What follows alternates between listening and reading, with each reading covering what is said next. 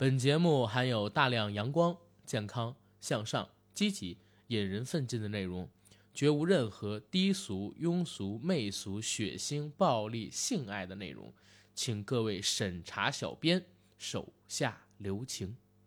那天个儿，他去菜市儿，看到了同学小灯儿。小灯儿说：“我要娶媳妇儿，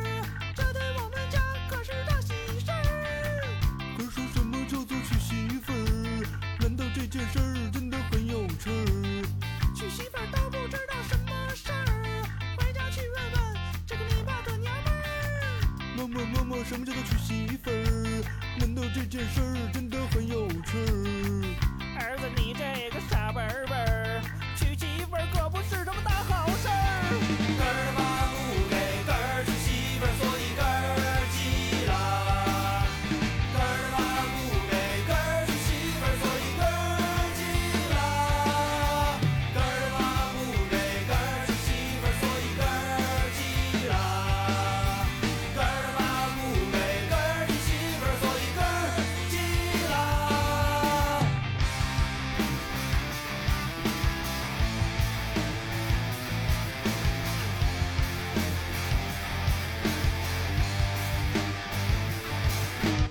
Hello，大家好，欢迎收听我们这一期的《人不为所往少年》，我是九哥。大家好，我是阿甘。为什么要用这么这这么贱的声音学我？操！嗯，好久没跟大家做这个《人不为所往少年》的节目了。吧，是的，嗯，有俩月，差不多了吧？可能上一期节目的时候还是年前。好像是。呃，总之呢，很想念大家。两位主播都一个多月没给大家做节目了，是吧？这个阿甘最近一段时间吧，就是确实是就是身患重病，我我得不断的把他往那个往那个精神病院送，因为人格分裂的已经很严重了。没有没有，因为我一直是把《人不为所往少年》当成一个单独的系列节目，嗯，跟硬核电台的节目是分开的。是吗？对哦，，然后这一期节目呢，要跟大家聊一个最近半月以来，在国内还有国外都甚嚣尘上的一个新闻性事件。嗯，所以这一期我们的节目叫做“堂堂正正李胜利好堂堂正正，”，对，或者就是李胜利说毁灭吧，赶紧的，累了，心累。累了，疯狂的外星人嘛，对吧？啊、为什么要聊这个事儿呢？其实很多对娱乐圈新闻，或者说不光是对娱乐圈新闻吧，对社会新闻有关注的朋友们，应该都知道，呃，由韩国 BigBang 国民组合吧，算是对，啊、BigBang 成员李胜利所引发的这个娱乐圈丑闻性事件。最早的起因呢，应该是在今年年初，有韩国的媒体爆出，在李胜利所开的一家韩国境内夜店里发生了对女性的暴力性事件。然后这个事件呢有视频，很多人在看到这个视频之后，开始怀疑李胜利的夜店里边是不是存在着性招待，存在着就是卖淫交易等等等等的东西吧。但那个时候事件还是一个很小型的事件，可随着大家对于这个录像事件里边的男女主角深入的调查，发现李胜利身上的瓜很多。第一呢是牵扯了大量的韩国明星，进入了他们这个所谓的性招待圈子。第二呢，又有网友还有一些证据指出，李胜利他所在的夜店向客户提供毒品，是啊，有大麻，然后有海洛因，也有摇头丸等等等等的东西。然后同时呢，还有一些聊天记录，还有他们的这个通话记录被警方调出来之后，大家发现李胜利呢自己有一个群，在这个群里边呢，呃，都是一些明星或者说是政商界的大佬，他们聊天的内容都是伴随着，比如说强奸某个女明星，或者说对某个女性下药、实施性行为这样的情况。呃，所以呢，现在李胜利面临很大的官司，而他连带着一起的就是韩国、日本、中国几十位甚至要更多的男星也好，还有政商界的大佬。所以，所以在最开始这个新闻爆出来的时候，国内呢有了一个微博热搜话题，叫“堂堂正正李胜利”，嗯，挂了两到三天。为什么会挂呢？就是韩国的粉丝其实不原谅李胜利，但是国内的粉丝呢始终不愿意相信这是真的，就使用了控评大法，在这个微博上呢刷堂堂正正李胜利的话题，把其他的负面有关于李胜利的话题压下去。但是没成想，还没压下去，警方还有一些呃记者吧，就对李胜利他的恶行进行了曝光。啊，现在已经有确凿的证据证明李胜利他是做了我们刚才如上说的那些事情，甚至比这还要过分。嗯而李胜利呢，现在也比较倒霉，他今年正好要入伍，入伍的话，入伍的话，在军事法庭他所得到量刑更重，所以他现在想申请延迟入伍，但是韩国呢，呃，官方也已经发言了，没有这种先例，不能说因为你身上现在有官司，你就不入伍，还是会正常招你进军队，然后让军事法庭去处置你。但是我一直觉得，李胜利这个事儿只是给一些政商界的大佬去当了替罪羊，他并不是这个案犯的主谋，对吧？也不是说这个案犯的主要受益人，他只是充当了一个劳保的角色，拉皮条的。对，拉皮条的。其实他确实可以说有市场才会有李胜利这样的人嗯，啊。我不是说他作为明星的这个身份，而是说作为拉皮条的这个身份，这样的一个人物出现，一定是因为有市场，有背后更大的金主和需需求，所以才会出现这样的事情。他家也住皮条胡同，但是是江南这个这个酒吧就在江南，嗯，他的酒吧就江南区，在江南。对嗯，哎呀，所以其实这个事儿怎么说呢？阿甘，就是我我在一开始听这个事情的时候，我觉得挺恶心，但是后来想一想，就是韩国娱乐圈这种事情屡见不鲜，已经发生了不止一次了。对，呃，我相信也不会是最后一次，嗯，以后还会有这样的事情，因为只要是韩国这个整个的这个就是怎么说呢，就是他那个社会风气还是这样子的话，那以后就是这种事情只会屡禁不绝。对，因为韩国的社会风气现在就是这样，就是第一，非常的重男轻女，就是歧视女性，或者说女女性在韩国的地位、地位社会地位还是非常低。嗯，第二呢，就是韩国整个的这个风气上面，我个人觉得就很极端啊。有的时候呢是有值得我们学习的地方，但是有的时候呢又觉得他们那个那种眼界啊，然后还有就是这种国民性啊，还有一些性格上面的太自大啊，狭隘，啊就就反反正就是非常极端吧，就那种就小国岛民的那种感觉，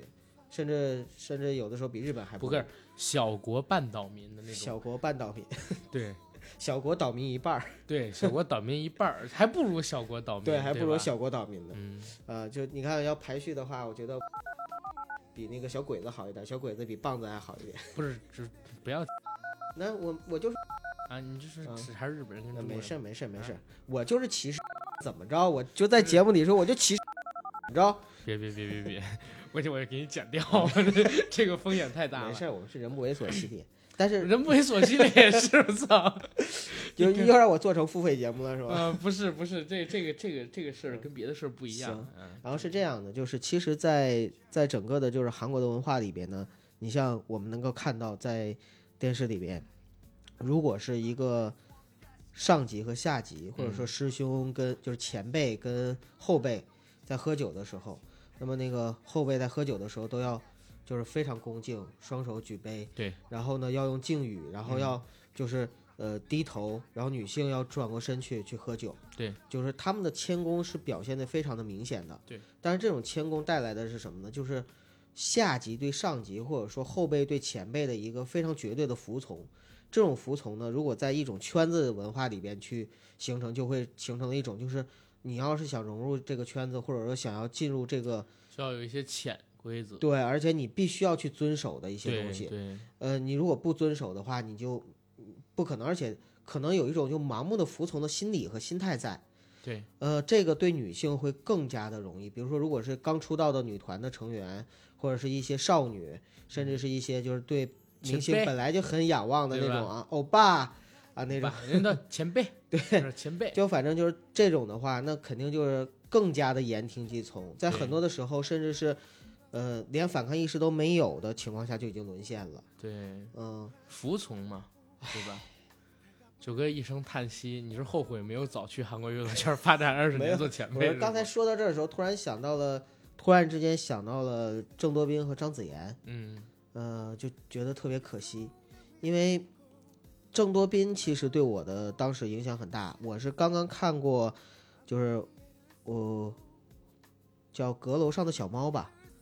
呃，就是就是那个那那嗯篇那嗯那个应该是郑多彬比较代表作的这个韩剧，当时还是追韩剧的时候，然后看完了之后呢，呃，就挺喜欢郑多彬这个人的。他虽然长得在韩国女性中不算很出众，但是呢，就是你看下来的话，会觉得她有女性中非常美好的那一面。性格就在角色扮演上面，所以当时作为一个少男来说，还是蛮喜欢的。结果过了没没两年，就传出来就是就是郑多彬就自杀了，嗯呃，是因为就是上一次那个韩国的事情嘛，嗯呃，就是因为这个事情然后自杀了。呃，张子妍呢是后来知道他自杀的，而且知道他遭受的要比郑多彬远远的更加的惨烈的状况，因为郑多彬那好歹还是跟她前男友对，呃，就是相当于是恋人关系的一些问题，当然也是对女性的一个非常不尊重。但是，呃，张子妍这个就是彻头彻尾的一个就是被凌辱，对。然后被性虐待、各种性暴力，然后是相当于整个人生已经被毁掉了这样的情况下去自杀。然后我当时就觉得说，韩国韩国演艺圈简直令人发指到了一个程度，他不光是说，就是就不光是只是简单的，比如说权色交易、权钱交易、钱色交易，就不光是简单的这些东西了，也不光是简单的潜规则，而是跟黑社会完全绑架、黄赌毒完全沾染的一种，就是就是真的是一种就是迫害女性，你知道吗？嗯，我我我这个我觉得不能以点看面，大环境上可能会有你刚才说的那些性格所导致的缺陷，对，但是我相信，呃，绝大多数的人还是相对而言比较善良的，或者会有比如说，呃，长辈、前辈对于后辈的这种，比如说，呃，也也不能叫做欺压吧，啊，也不能叫做欺压吧，或多或少会有，但是像张子妍遇到的这个事儿呢，可能还真的就是比较少数的。嗯，啊，因为这种东西不可能是全国性质的，然后百分百的。如果是全国性质百分百，那这个圈子早就完了，对吧？我觉得全国全圈都不是，但是半圈还会有。嗯就反正对我来说，我对韩国的娱乐圈就是形象和印象是非常差的。我对韩国娱乐圈印象是这样，因为韩国的娱乐圈它的艺人其实是分种类的，你知道吧？最底层的呢就是各种模特儿，然后广告明星，然后等等。其实张子妍啊，她就是属于这个里边的。嗯然后再比他们高一点，就是拍过一些戏的，像那个什么三级片之类乱七八糟的地方，啊，有这种的明星。然后再往上一点是女团，然后男团，然后这里边还分成就是没出道的，或者说出道没怎么红的，出道大红的等等。再往上一点儿是比较好的那种 MC，就是主持人。嗯比他们再好一点的，就是他们叫歌者、歌手，就不是那个团、那个女团、男团这种的，不是流量，他们这叫歌手。嗯再往上呢是演员，演员又以电影演员为最高，他们这个等级分得特别清楚。呃，但是你一旦成为就是比较牛逼的演员，其实不太有这种事儿，其实就不太有这种事儿。你刚才说到的那些，比如说做这种权色交易啊，然后色权交易啊、钱色交易、色钱交易啊这几种的，基本上都是混迹在模特，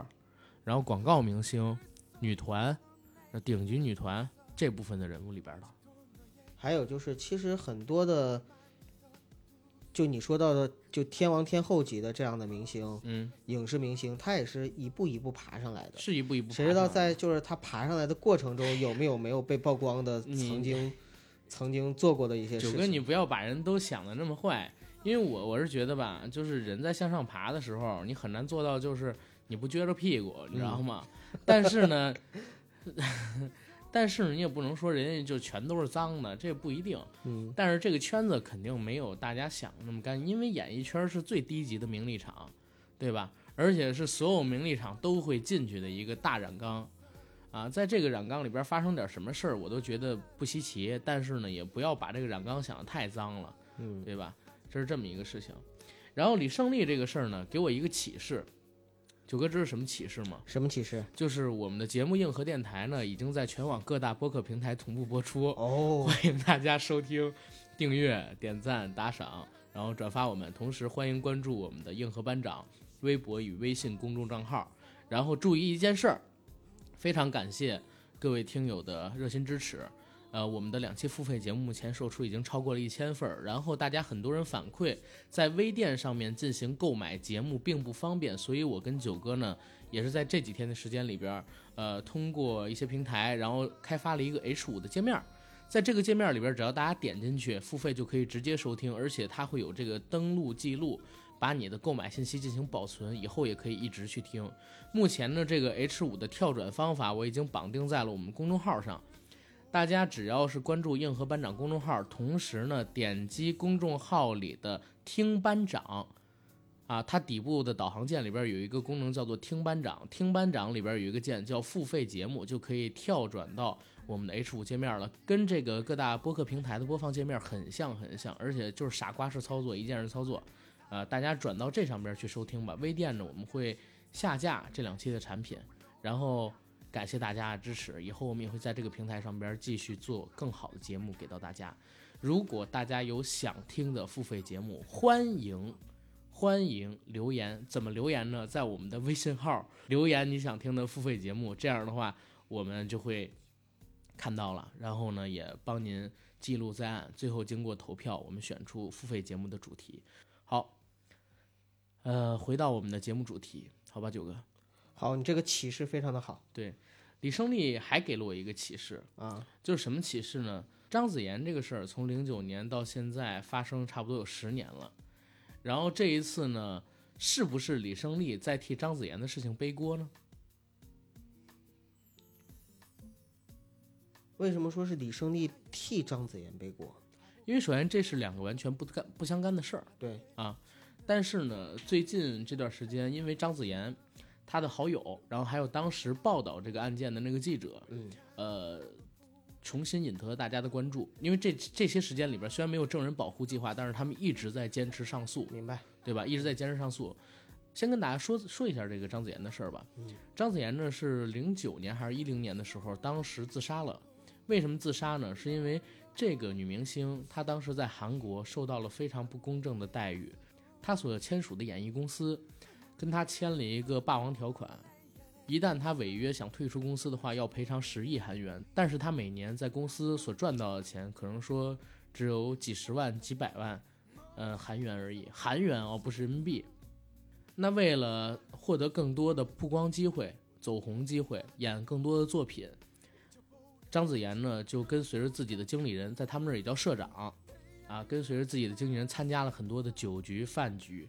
开始的时候还比较好，就是说只是简单的喝喝酒、聊聊天儿。到后期，这个酒局的开放程度就越来越过分。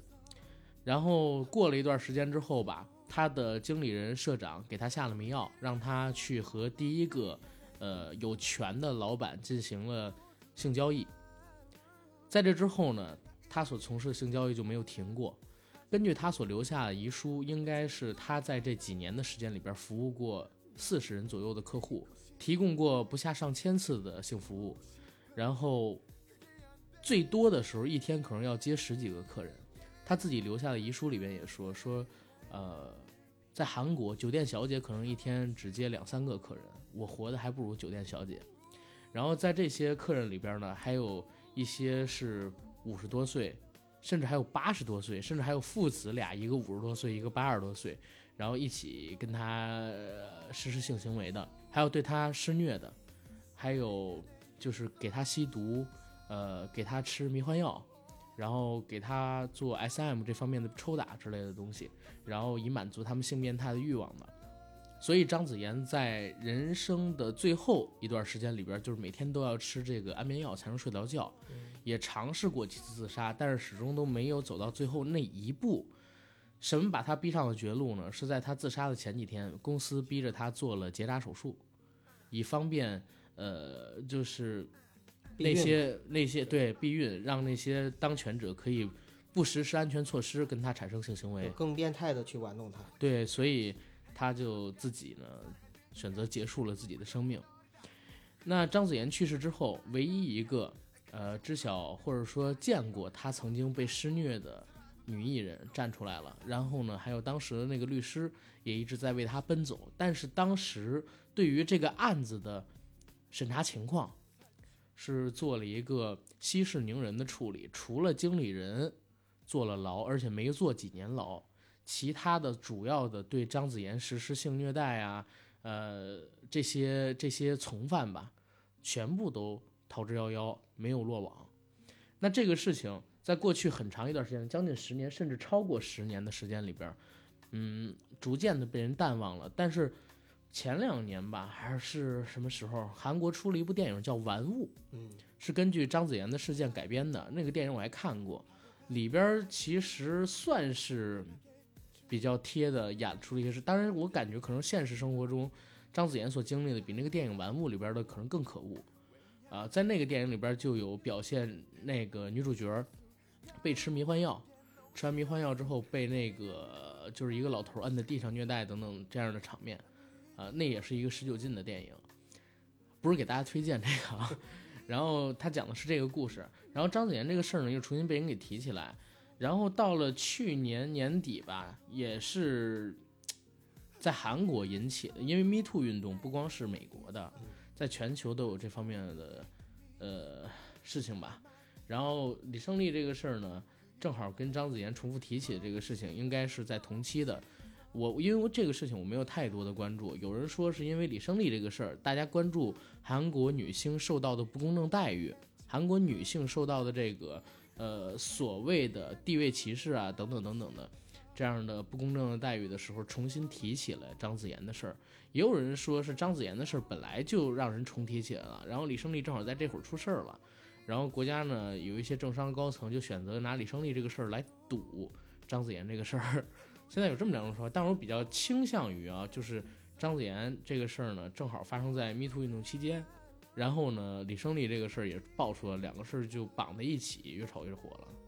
这个我倒是认同，嗯认同的，哎，因为对，不能用越炒越火啊！张子妍那个事儿，人家还是死者为大，我们要尊重人家。是就是这个事情我还是认同的，因为确实是这样。就比如说张子妍那件事情是大概零九年左右发生的，嗯发生了之后呢，就是随后可能也就是两年吧，两年之后就大概二零一一年的时候就爆出，就是我们所谓的韩国演艺圈悲惨事件嘛。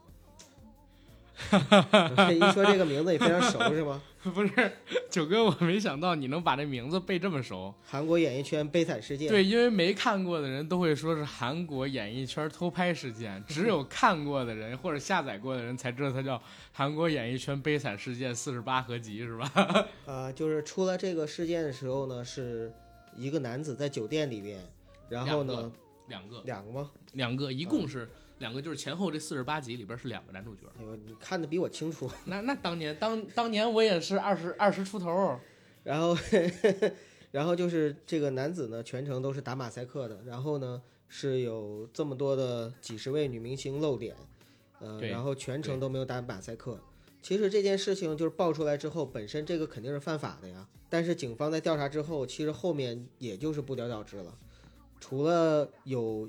女明星自杀，然后除了有这个就是很多女明星事业受到了非常大的影响以外，嗯嗯，我们可以看到，其实没有什么其他的影响啊。甚至那两个打马赛克的男的到底是谁，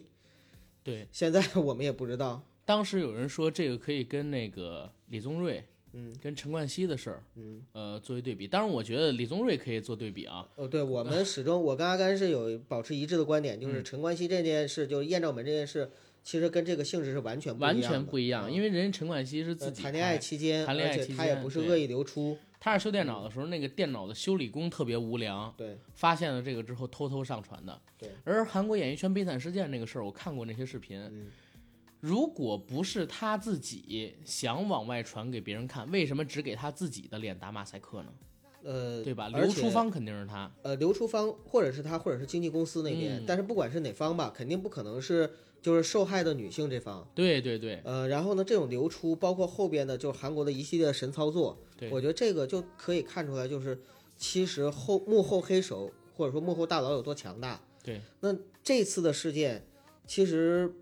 张子妍的事件，刚才阿甘说爆出来，爆出来，然后又再次爆出来嘛，对，然后再次再次就是再次被关被注。被关注，对，被关注的同时呢，然后因为李胜利这个事儿一出来，然后呢，迅速的变成了一个转移目标的一个手段和方式。对其实我我觉得不管怎么样，这次事件到李胜利到这些艺人就是宣布退出的艺人为止，可能也就是一次就是又一次的偃旗息鼓。对就是如果再往后的话，再去挖背后的大佬，肯定还是挖不出来。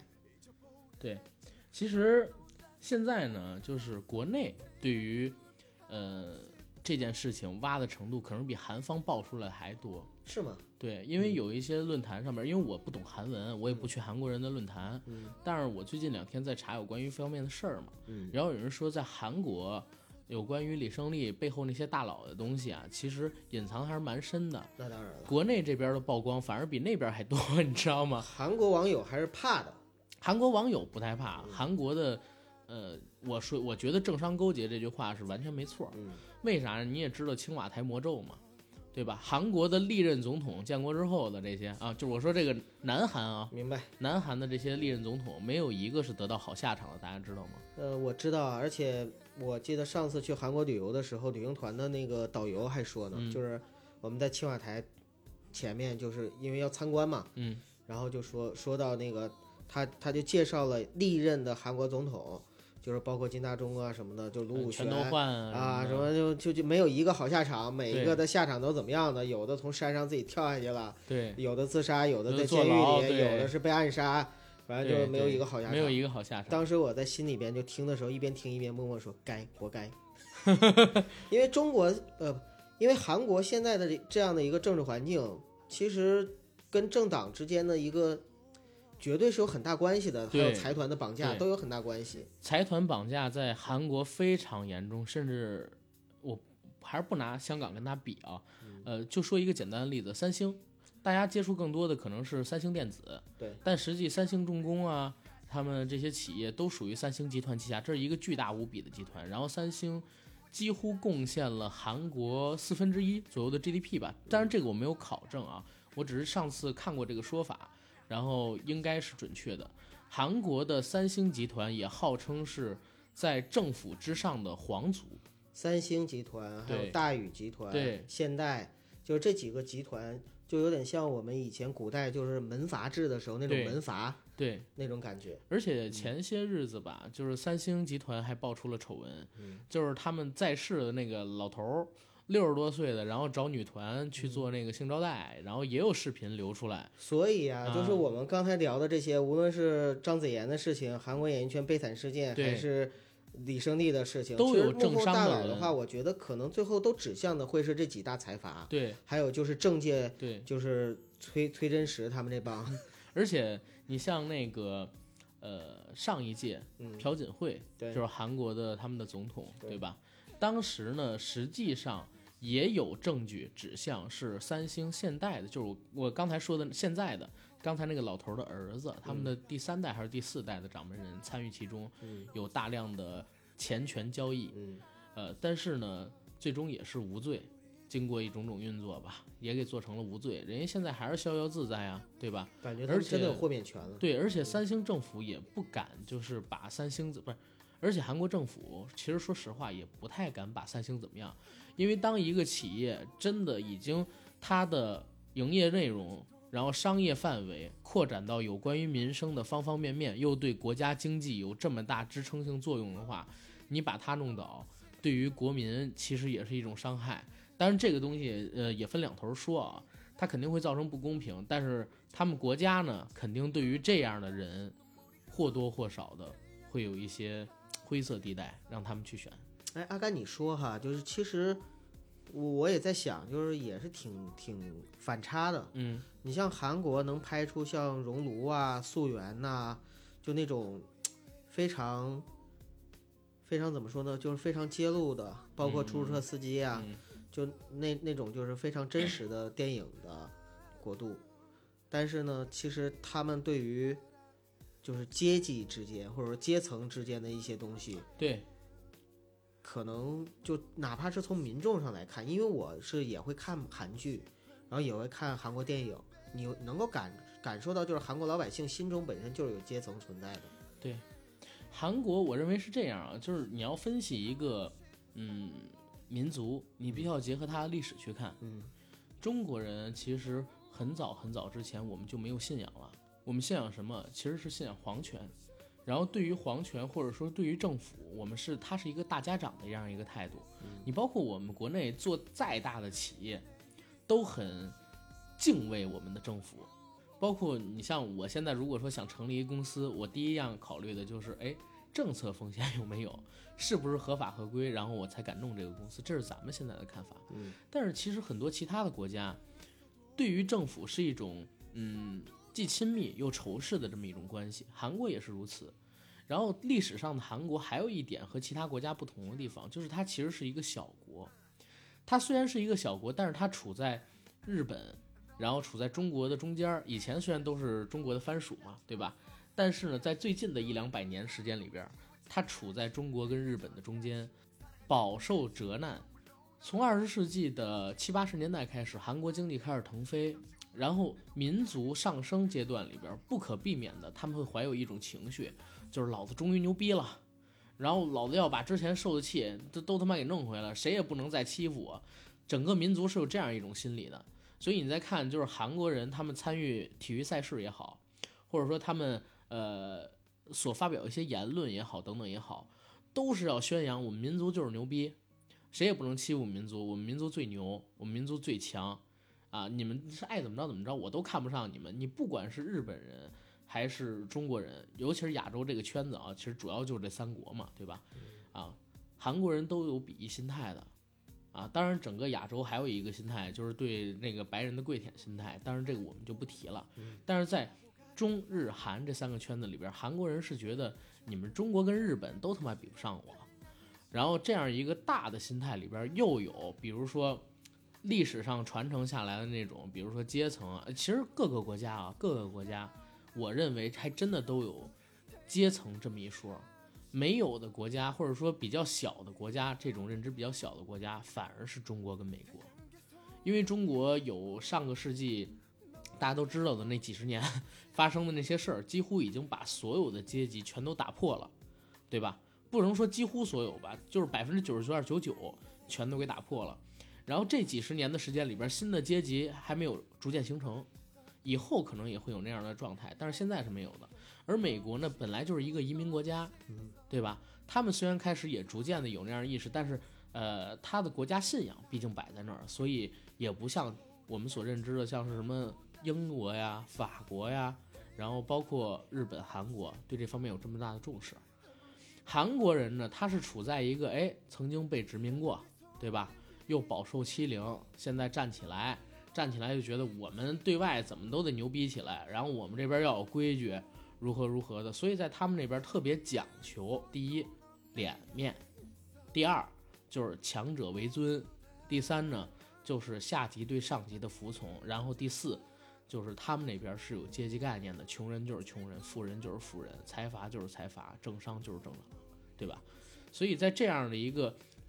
情况下，他们的国民心态是很拧巴的，在我看来很拧巴，很拧巴。是很拧巴。对，也因为这种拧巴，就造出了韩国有很多匪夷所思的事儿。前前些日子不还出了那个武大靖他们去参加，呃，速滑世界锦标赛嗯这么一个新闻嘛？当时武大靖参加完比赛之后说，能不能让速滑的比赛跑道干净一点儿，别参与这么多乱七八糟的事儿，我们就使劲跑不行吗？他当时说这么一句话，为什么会出现这样的情况呢？就是韩国选手恶意犯规，把这个武大靖撞倒，然后让他就是摔出场外这样的事情。武大靖呢，当时稍微受了一点伤，就是有一些软组织挫伤，所以第二次再跑的时候，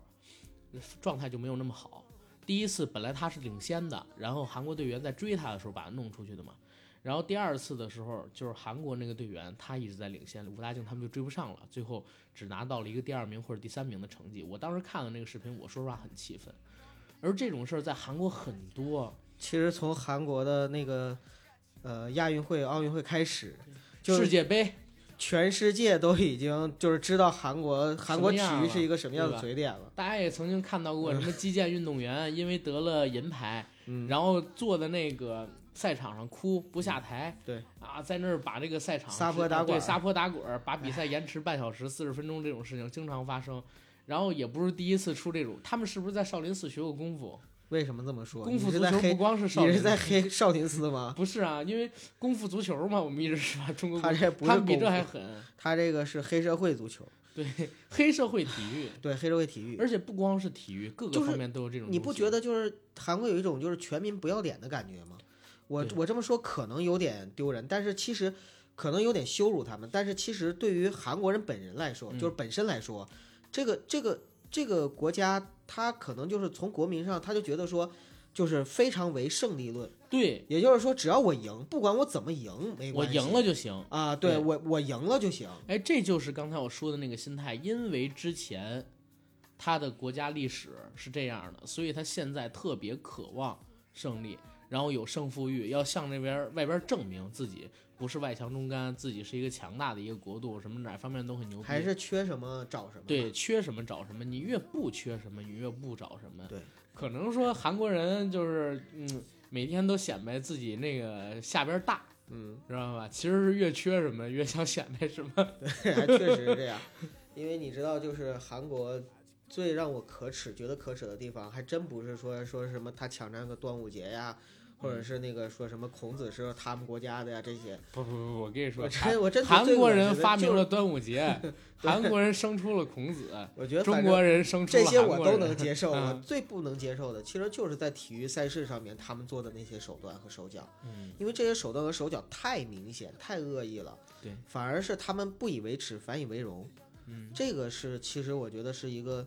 就像我跟某人就完全是三观不合造成的一种生理上的反感一样。对嗯，应该把八荣八耻给他们扔过去，让他们背，操，国民的，让你们感受一下什么叫天朝上国的礼仪你知道以前听过一个段子，说嗯就是怎么样让日本人和韩国人能够迅速的打成一片呢？就是一起骂中国人。怎么样中国人和日本人迅速打成一片，就一起骂韩国人？怎么样让中国人跟韩国人迅速打成一片，就是一起骂日本人？对，哎，我我给你讲一故事啊，就是嗯也是以前我听到的，中日韩三个国家是什么样的一个情况，嗯，对吧？中日韩这三个国家啊是吊着使劲儿，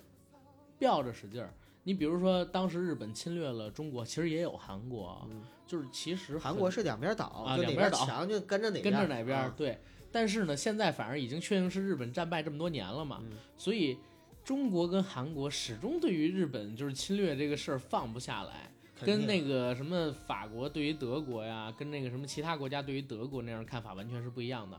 因为我我听到那个理论是这样的啊，就比如说中国人、韩国人、日本人走街上，啪，白人给一嘴巴，然后那个亚洲人就是咱们这三个国家人捂着脸，你凭什么打我？你凭什么打我？你道歉，你道歉，你道歉。然后那白人道歉了啊，好吧啊，哈哈，跟人做朋友走了。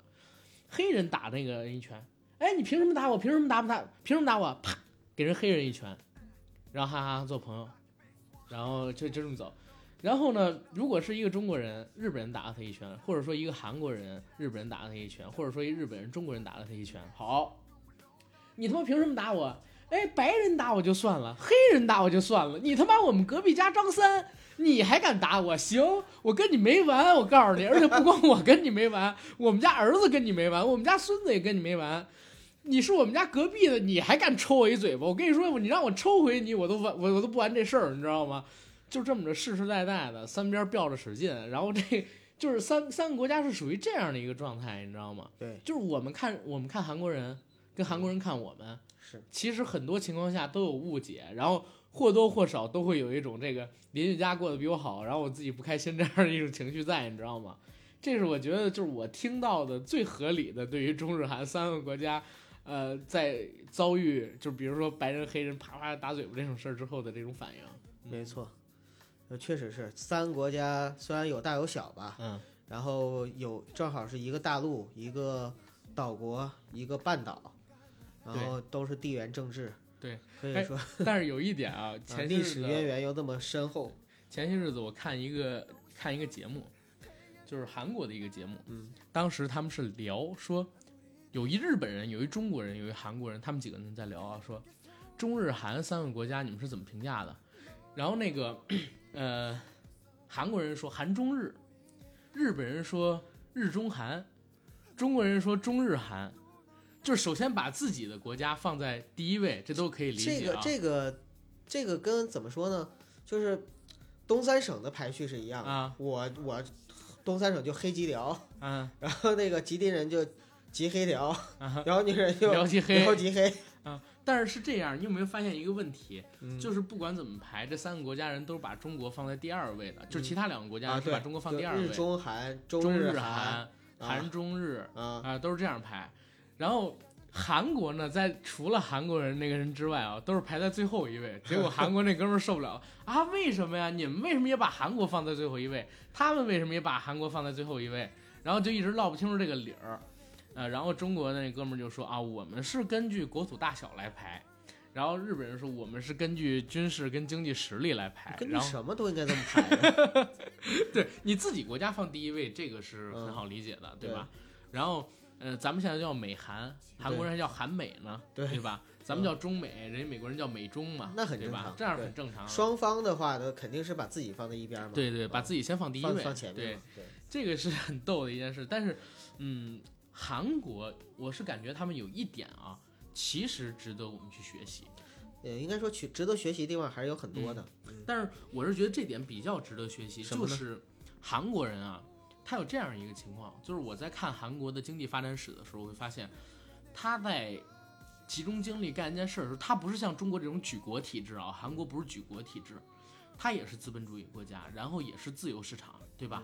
但是他在发展经济的时候，也可以做到说迅速的、快速的做成一件事儿，是，这在很多国家是很难的。呃，这是他们的那种就是民族情绪或者说爱国主义。绪，对对，韩国的爱国主义体现很深刻两点，就是我自己亲身体会。嗯，第一个是就是在韩国街头的话，确实基本上看不到国就是国产车以外的其他车系。对，手机也是。啊、而且就是所有的车，我们就我我们曾经比较过，就是它那个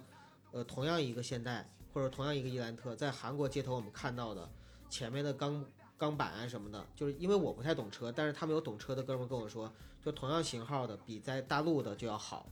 就是他们是把好的东西都会先放先优先给自己的国民用，嗯然后出口的时候是出口的是比较差的，这个其实跟这不跟联想是反着来的？对，反正跟咱们的国情是很很很相反的。对然后另外还有一个就是是他们给我讲的一个历史，我有有点忘了啊，嗯就是有点忘却了，但是大大体还记得印象，就是韩国经济在非常不好的年代里边的时候，结果很多老百姓就把自己家里的那些金子呀什么的全拿出来，什么戒指啊、嗯项链什么的，嗯就是去贡献。虽然说少，但是呢，就是这能体现出来，就是说他们的老百姓对于整个国家的那种感觉。对，很奇怪啊，就是对政府是特别的那什么，但是对于然后对于国家，国家这种概念呢又特别的那什么。你你像日本，日本不还有那个三万家庭妇女下啊南洋卖淫补充军费吗？二战的时候不还有这事儿了吗？啊，不过这也只能日本人干出来。对对，呃，但是这个事儿呢，嗯，韩国的国民性咱们聊的有点多了，咱们接着回到李胜利这个事儿上。好，李胜利，其实你知道九哥，我之前还听过一些 BigBang 的歌，嗯对吧？我听过 BigBang 那些歌，然后也看过他们那些成团史。李胜利这事儿出了之后，我也查一下，就是李胜利的过往。嗯李胜利其实他是一个，我先不给他洗白，我先说到底是发生了什么事儿啊？嗯最早的时候，李胜利家庭情况很好，他家里边呢，父亲是高尔夫球运动员，收入很优越。后来呢，在李胜利小学临毕业的那几段时间里边吧，呃，出现了一些变故，家里边从有钱立刻变穷了。他母亲甚至要到球场去卖饮料，然后补贴家用。李胜利在那个时候开始学习舞蹈，然后学习舞蹈之后就想着去当一个偶像，能出道，然后帮助家庭帮助家庭走出困境吧。嗯也赶巧，那个时候 YG 在招练习生，然后他就成功入选了。啊入选了之后，他学舞学得很勤，然后舞蹈也很出众。那在当时呢，有这个想组 BigBang 这样一个情况下，他们那个 YG 的经理人，他就自己主动报名，结果报名到那边第一趟被刷下来了，因为说他舞虽然跳得很好，但是歌唱得很一般。哦所以当时就把他给刷下来了。但是李胜利并没有放弃。本来开始的时候，经理人让他坐着车一个人坐十个坐十几个小时的公交车回到自己的城市。他本来已经回到自己城市了，又一个人坐着公交车坐回来，再去找那个经纪人说：“你再给我一次机会啊啊，我希望能够成为 BigBang 的成员。”然后在那儿呢，又演示了一段舞蹈，唱了一首歌，然后说了五个理由。第一个理由说我年纪最小，BigBang 团队里边现在有四个人，然后需要有我这么一个最小的老幺。第二呢，说我舞跳得好，可以做舞蹈担当。第三呢，然后如何如何，我就忘了啊。最后一个第五个理由，他说没有理由，我就应该是 BigBang 里边的人。然后就是他这份执着，然后还有口才吧，打动了那个当时的经理人，让他加入了 BigBang，最终成团了。嗯，成团之后他也很努力，虽然他是团队里边年纪最小的，进团的时候或者说刚出道的时候也就十六七岁，嗯，但是呢他是最努力的一个。努力在哪儿？他自己自学了中文、英文、日文、韩文，呃，韩文不用自学啊，不你不能这么说，人韩文也是自学的。啊，对对对，啊，学了这几门语言，然后呢还各种经商，对吧？把自己的事业版图画到什么华夫饼啊、咖啡馆啊、保龄球馆、健身馆、夜店上面，哇，然后还是个商业奇才。对商业啊，他有自己的商业版图，有自己的商业抱负跟自己的商业嗅觉，然后他还比 BigBang 里边其他成员强在哪儿呢？他自己从大概一一年、一二年开始，他年纪很小就开始承担了 BigBang 里边演绎的经济工作，很多交给经纪人办的事儿，比如说日艺人行程，啊、咱们国家很多的艺人现在都不会筹划自己行程的，因为很忙，更何况他们是一个五人团。是都是他自己去筹划，然后甚至有一些项目，有一些工作，比如说他们在日本的第一个项目、第一个工作，就是由李胜利代表着团员自己去谈成的。所以粉丝在前些年对他的态度，或者说对他的认知都是很好的一个观感。嗯，什么时候开始不好的？是从一五年、一四年、一六年开始，就是大家发现以前那个爱跳舞的，然后很努力练习的那个，嗯，艺人李胜利不见的，出现的是一个油腻的，各种混迹于夜店的，然后身边搂着辣妹的，左右逢源的这样一个油腻商人李胜利。嗯，所以粉丝从那个时候开始，很多都对他就是转转转转路人，或者说甚至转黑。明白。觉得他在 BigBang 这个组合里边儿就是没办法提供什么太多的帮助。BigBang 的成员也说说，他们现在在做演唱会的时候，演唱会结束都很累，大家要聚着一起吃饭。但是胜利呢不跟他们一起吃，胜利每次都有客人，他的手机里边光是韩国的手机号有一千两百个，如果算是全亚洲有三千多个。我天哪！然后他呢，每天都在接各种各样的电话，接待各种各样的客户，没有时间跟他们一起团聚吃饭。而且他们聊天的内容，胜利也经常会聊到生意，什么挣钱，什么不挣钱。当时 BigBang 里边那个 Top 年纪最大的那个说：“弟弟，我们什么时候聊天的内容全都变成了钱？我们不应该聊音乐、聊理想、聊感情之类的这些东西吗？”嗯就对他很失望。后来呢，也就是大家知道的李胜利，他那些哥哥们逐个的都进去服兵役了，嗯，马上要轮到他服兵役，然后又出现了现在这些事儿。其实粉丝很多的，呃，BigBang 的粉丝对于李胜利很失望，而且对，而且在出了这样的事儿之后，各种刷什么权志龙独自美丽，然后等等等等的东西，让李胜利退团，然后李胜利也确实退了 BigBang。啊，现在看他这个样子，其实说实话，这是一个典型的，就是不谙世事，当时努力奋进的少年，然后逐渐被腐蚀，走上歧途，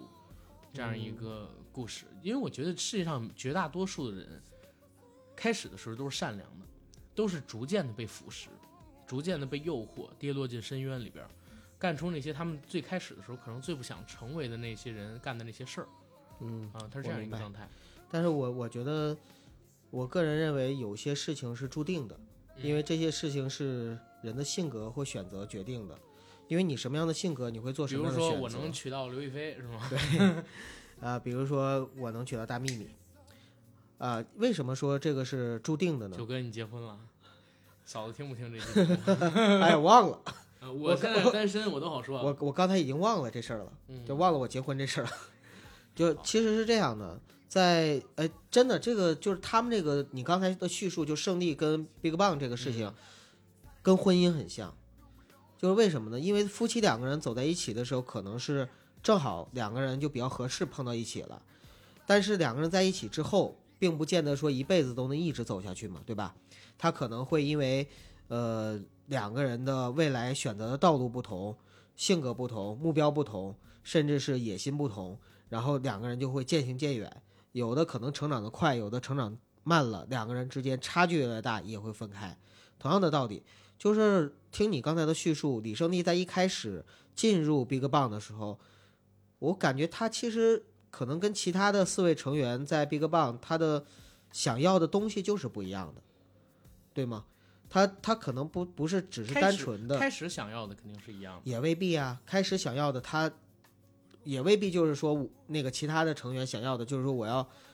就是在音乐方面，或者说在我的那个演艺事业上做成什么样子。嗯，他可能也是抱着就是说，呃，不能很直接的说，或者很简单说，就是一个踏板或者怎么样吧。但肯定对他来说，可能可能对别人来说，BigBang 是终身事业，但是对他来说呢，BigBang 是一个能够改变自己命运的机会，类似这样的感觉。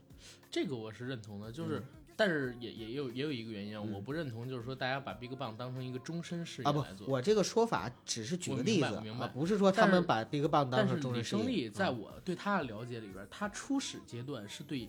音乐、对演艺事业有热忱的。嗯然后他是那会儿他年纪太小了，嗯对吧？他是真的很希望自己能够出道，受到大家喜欢，做一个好的偶像。只是后来你也知道，韩国人跟中国人还有一个，尤其是韩国男性，韩国的男团男艺人有一个天谴，有一个灾难，就是服兵役。服兵役，这三年过去，你出来之后，嗯，很大可能性就不火了。而且他们服兵役都是在二十七八岁服嘛，甚至更晚。嗯，他们出来的时候，自己的粉丝大部分都在都已经在这几年时间里边成家立业了，甚他们至生自己也是了。欧巴成大叔了，就对对，然后那你很大的可能性出来之后就不红。你就像润，零五年到零八年，其实他是压了那个周杰伦一头，在全亚洲啊。嗯。洲但是呢你看现在，润在国内已经没有那么多死忠，甚至死忠粉都很少很少了。在韩国，他也变成了一个前辈级的艺人，现在也没有当时那种世界的语那种影响力了，对对吧？所以可能说，为什么胜利从一四年、一五年开始，逐渐的把重心转成了生意，不再醉心于演艺事业？很大的情况下，在我看来，就是因为他的哥哥们马上都要开始服兵役了，BigBang 不能成团去演出了。对吧？然后他自己呢，马上也要服，面临几年事业的空白期，出来之后谁知道什么样？嗯，所以才会逐渐的转型，然后转成生意。但是我没有想到，就是，嗯、那个独自坐着车回去参与第二次机会的李胜利，然后能干出来跟大家一起聊，在葬礼上啊、跟哪个女团强制性发生关系，在车上给公司的哪个后辈女练习生塞迷药。然后在车上对人实施强奸、迷奸这样的情况，还在群里边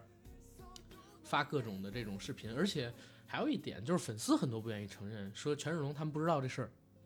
我说怎么可能呢？对吧？朝夕相处，哪怕说你没参与，你还能不知道就是胜利在干什么事这？不就是海泉不知道羽凡吸毒吗？对呀、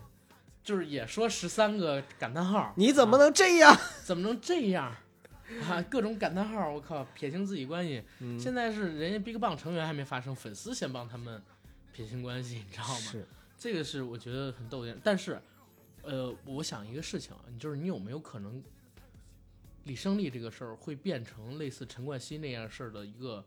结果？就是陈冠希那个事儿虽然错不在他，嗯但那件事儿其实毁了当时香港的新生代，嗯毁了香港一票新生代。然后谢霆锋、张柏芝、陈冠希、阿娇、阿 sa，甚至还有那个就是这么说吧。如果没有艳照门的话，现在的这些人肯定不会是现在的发展方向。对，嗯，一定是另外的一个模样。你知道谢霆锋当时那么红，结果就变成了大家叫了喊了几年的绿帽谢，是，对吧？霆锋当时那么红，然后阿娇跟阿 sa 的演艺事业差点中断了，阿 sa 还好，可能说阿娇演艺事业当时中断了，然后张柏芝呢直接息影了几年，嗯，对吧？息影了几年，出来之后就变成了张白痴，不叫张柏芝了，拍的那些烂片儿大家也都看不下去，是然后灵气不在。对灵气不在，脸上也都打了玻尿酸，到现在都是靠绯闻八卦活着。就是这票人在当时都给毁了，而且很多当年的戏都直接不能上，演艺圈断层。否则的话，凭借他们自己组建的公司，还能扶植一些新人。香港演艺圈不会像现在这样越来越落寞。呃，你说如果李胜利这个事儿，现在因为现在牵扯出来的人已经很多了，几十个人，对，而且都是韩国有头有脸的男团、女团，或者说 MC，或者说是呃电视艺人、电影艺人。如果到后面这个事情还会继续发酵，有没有可能发生像呃艳照门那样的事情的恶劣后果？我觉得有可能。嗯，呃，因为在韩国来说的话，这次的事情，呃，比之前的演艺圈悲惨事件还要波及的更大，甚至波及到日本和中国的很多的娱乐圈。另外就是这个事件呢，它在整个韩国的娱乐圈儿，就韩娱圈里边，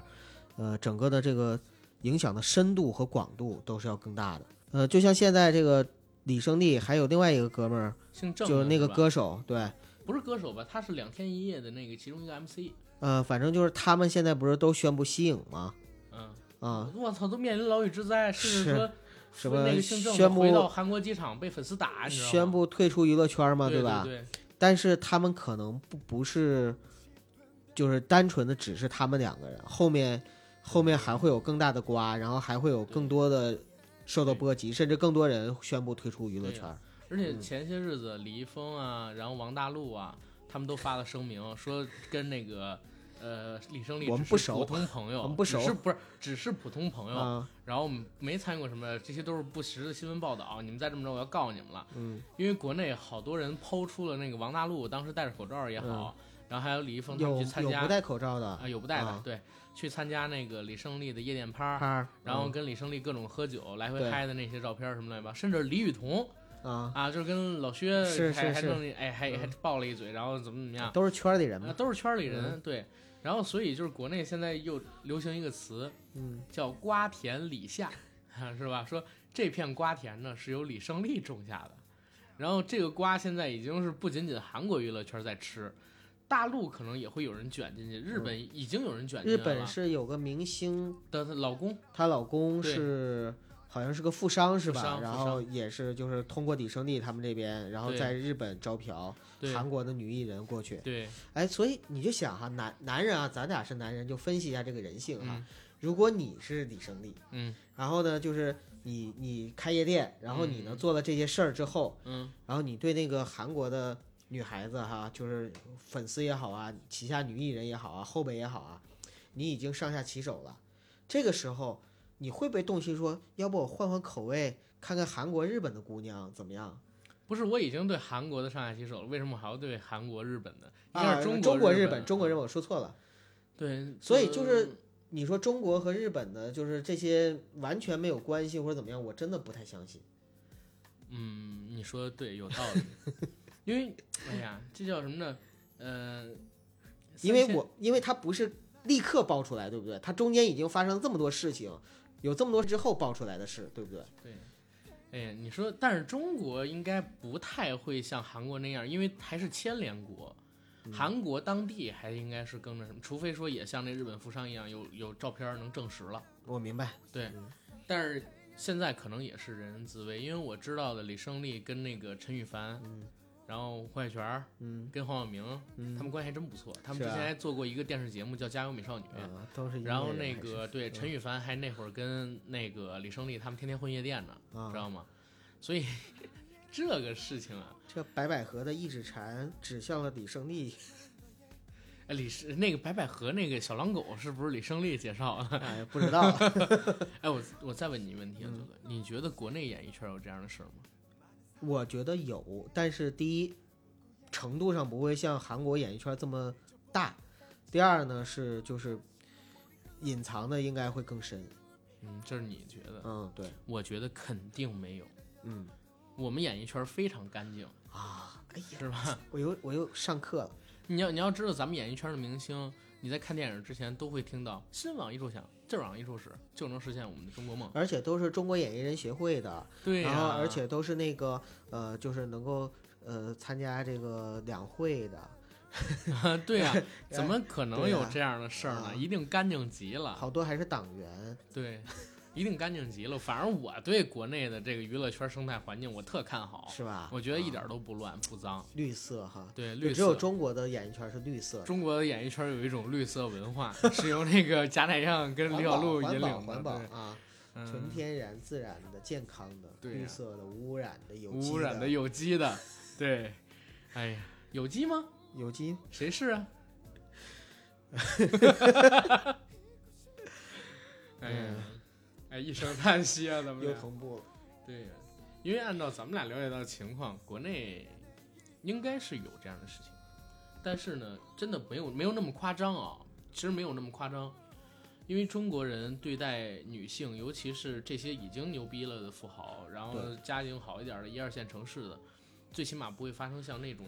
对，虐待呀，然后残害呀什残害对这种情况不我觉得其实说白了，就是你你可以风流，对你你甚至可以下流，对，但是玩弄女性和那个就是残害女性这件事，我觉得对真的是两个概念了。中国更多的都是就是变态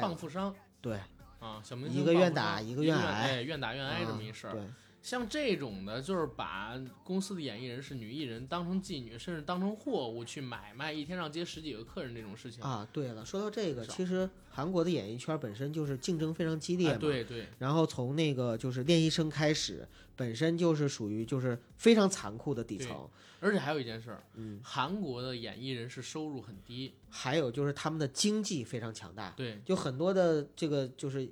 就是经济手下的这些明星艺人们嗯，是要捧着经济的，对，但是经纪人不是经啊济非经纪人对。但是像在中国就是不一样，对对，中国人是明星制，对就是明星只要你红，你是一切，你经理人强势的很少，但是有强的经理人是真的能办事儿的，像王金花之类的这些。是。还有强势的经纪人是直接娶了自己的男神，啊不直接嫁了自己的男神，对对对，嗯，古巨基他媳妇儿是吧？哎，好名字。嗯然后跟阮经天好像是反。然后，然后接着来说这个这个事情。嗯嗯，国内这一块儿啊，有一点比较好，就是你哪怕是个小明星，你的演艺收入很多的。对，但是你像在国外，前些日子，去年还是前年，一七年吧，李孝利不复出了一阵儿嘛？复出那阵儿上节目说：“哎呀，我特别有钱，老子巨有钱。”说第一次有人担心我生活费的问题，人家问的你退出演艺圈几年了，没有收入，你不怕吗？他说第一次我担心有人不是，我发现有人担心我生活费，我可是李孝利啊。后来人一查他的这个资产吧，也就一两亿人民币，嗯，那是韩国最顶级、最顶级，当时啊没有之一的女演女明星，收入是最高的，嗯、横跨好多个世代嘛。所以这是为什么很多韩国的艺人跑到中国来捞钱。对呀，来捞钱，就是中国这块儿的话，你是一个小艺人也可以很挣钱，是在韩国可能说你拼死拼力的干一年，哎、才拿个几百上千万人民币左右这样的一个收入，这还是很不错的明星收入了。但是国内你随便一个小明星，你接点戏，一年都可能上千万了，都有可能。它是这样一个情况，市场不一样，所以很多的经纪人会想办法帮助艺人提高在自己公司的经济价值。啊，没办法，女艺人就可以通过这样，男艺人也有啊，男艺人也有啊，男艺人也有啊，对吧？有的富商可能就喜欢男艺人，对吧？有的女富婆可能喜欢男艺人。有一个电影叫《金钱之味》嘛，但是我觉得韩国的男艺人干这事儿的应该会少一些，因为韩国大男子主义太严啊，重太严重了。嗯就是很多人看韩剧，以为就是像韩剧里边那么浪漫，其实你应该看看真实韩国人的生活。对，就是前边抱一孩子，地上坐一孩子，后边背一孩子，然后吃着那拌饭，然后各种咖泡菜，然后你说的这个对呀、而且很多都是家庭妇女，就是全职太太、全职妈妈，她不上班了。然后韩国男性还爱喝酒，喝酒之后还爱打老婆，真的有这样的人，你知道是，吧？反正呃，大家看一看真实的韩国。我去过那个就是三星的总部所在地，就水源市，嗯水源三星嘛。然后就是在水源市的话呢，如果大家去的话，晚上出来溜达，然后就能看到路边有很多的那种就是呃还在啊，不是，就是就是还在为生活所迫，然后就是在工作的人，然后就会拦住你问 Chinese Chinese sex sex 这不还是差不多吗？就是老鸨街头嘛，啊，这是哥们儿，哥们儿，啊哥们儿，哥们儿，啊，对嗯，爸爸桑是吧？对，爸爸你占我便宜啊。嗯，然后嗯，行吧，我觉得李胜利这个事儿啊，后边的瓜会更大，我也觉得，我们期待吧，我们可以关注让我关注们期。待一下。对，嗯然后咱们打听打听，看能不能绑架过来哪个人，做做做做我们一期付费节目，聊一聊关键事，让他匿名行，